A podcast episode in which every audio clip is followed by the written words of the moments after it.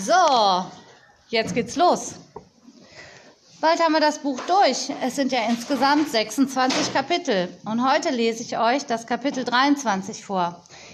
Immer den Wünschen und den Zielen nach. Und es hören mit die Mia, die Lioba, Clara, Jano, Luzi, Velin, Miller, Emil, Emma, Frau Immer den Wünschen und den Zielen nach. Als Tiziana die Hütte betrat, entdeckte sie die olle Lilli mit einer Tasse Wurzeltee vor dem Kamin sitzen. Das Flackern des Feuers erweckte den Eindruck, als sei alles in der Hütte in Bewegung. Tiziana setzte sich schweigend dazu und starrte in das Feuer. Nach einer Weile erhob sich die olle Lilli und legte ein Scheit auf. Es fing bald Feuer und schien mit Flammen übergossen zu werden. Tiziana hielt das Schweigen nicht mehr aus. Kommst du mit zum Zauberschloss? Die olle Lilli stellte die Teetasse ab und blickte hinüber zu der jungen Hexe. Nein, vielleicht gehe ich zurück in den Wald, dahin, wo die Hexen hingehören. Aber ich komme dich besuchen in der Hexenschule. Und wenn du Prüfung hast, bin ich natürlich auch da, um dir die Daumen zu drücken. Sie lächelte. Es war schön bei dir. Tiziana schluckte. Sie bemerkte, dass die beiden Ratten sie aufmerksam anschauten. Die olle Lilli erhob sich und ging in eine Ecke des Raumes. Als sie zurückkam, hielt sie Tizianas Besen in der Hand. Ich habe ihn für dich gewachst. Fühl nur, wie glatt er ist. Es fliegt sich damit viel leichter. Sie hielt Tiziana den Besen hin. Tiziana schaute auf den Besen, dann warf sie sich der ollen Lilli in die Arme, während der Besen auf dem Teppich landete.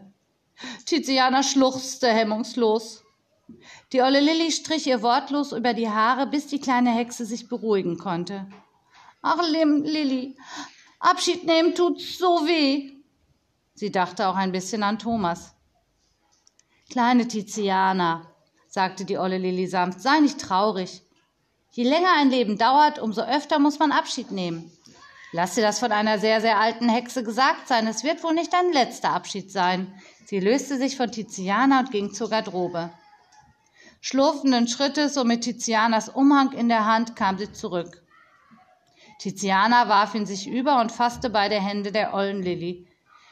Wenn ich an dich denke, werde ich uns immer vor dem Kamin sitzen und Tee trinken sehen, sagte Tiziana und hob den Besen wieder vom Boden auf. Dann wandte sie sich plötzlich an Friedwart, der den Atem angehalten hatte, um nur ja nicht den Abschied der beiden Hexen zu stören. Neben ihm saß Umra mit geschlossenen Augen. Los, du struppiger alter Krächzer, wir müssen los, rief ihm Tiziana plötzlich zu. Friedwart streckte seine Flügel. Mach dich nicht so breit, sagte plötzlich Umra in ihrer wohlig tiefen Stimme. Von nun an hast du die Stange wieder für dich ganz alleine, antwortete Friedwart. Die Eule öffnete ein Auge. Es ist also soweit? Friedwart glotzte die Eule an. Die öffnete nun auch das andere Auge. Bleib ein anständiger Rabe, sagte Umbra. Halt dich von den Schwalben im Turm fern. Sie wollen nur ihren Spaß haben, genauso wie diese oberflächlichen, dummen Spatzen. Sie drehte den Kopf einmal fast um die eigene Achse, dann fuhr sie fort. Vielleicht ruft mich einmal der Merlin, dann komme ich dich besuchen. Sie schloss wieder die Augen und das Gespräch schien beendet. Und es war schön mit dir, sagte Umra ganz unvermittelt. Sie behielt dabei die Augen geschlossen.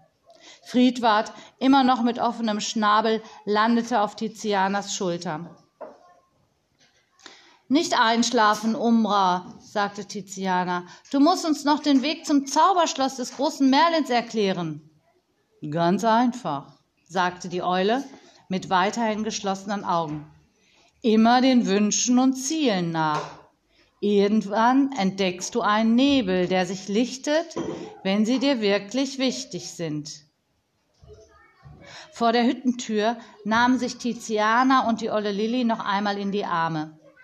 Dann schwang sich Tiziana auf den Besen und hob langsam vom Boden ab. Wortlos winkten sie einander zu, bis Rabe und Hexe am Horizont verschwunden waren. Die olle Lilli ging mit schweren Schritten zurück in die Hütte. Ich hätte ihn noch vor den Werwölfen im Schlossgarten warnen sollen, sagte Umbra leise. Die olle Lilli lächelte. Die beiden kommen schon ohne uns zurecht, glaube ich. Da nahm sie sich ein Tuch und begann den Tisch abzuwischen.